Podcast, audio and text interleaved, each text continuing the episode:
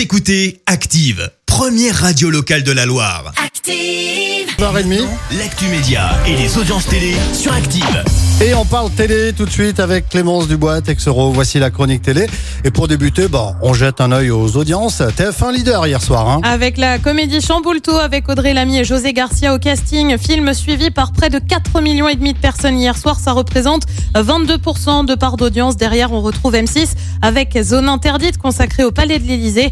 France 2 complète le podium avec le film Night and Day. Le monde de la télé endeuillé.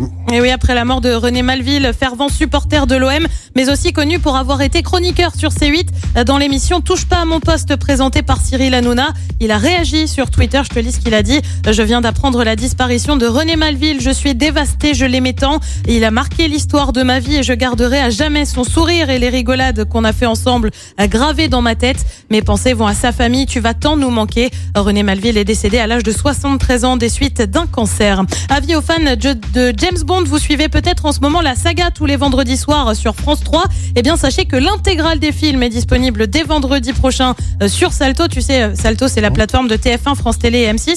Vous pourrez donc retrouver les 24 films, notamment le premier avec Sean Connery de 1962, au dernier avec Daniel Craig. Et puis, on jette quand même un petit coup d'œil aux Emmy Awards qui ont eu lieu cette nuit aux États-Unis.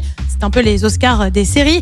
C'est The Crown qui s'est imposé avec sept statuettes à elle seule. On le rappelle, la série s'inspire de la vie de la monarchie britannique. Et le programme ce soir, alors c'est quoi? Et bah sur TF1, on retrouve la série événement sur l'affaire Grégory, une affaire française. Ce sera aussi une série sur France 2 avec l'absente sur France 3. On s'intéresse à Philippe Lebel avec Secret d'histoire présenté par mon petit chouchou Stéphane Bern. Et puis sur M6, comme tous les lundis, c'est L'amour est dans le pré et c'est à partir de 21h05. Merci beaucoup, on se retrouve tout à l'heure, ce sera 10h et ce sera pour l'actu.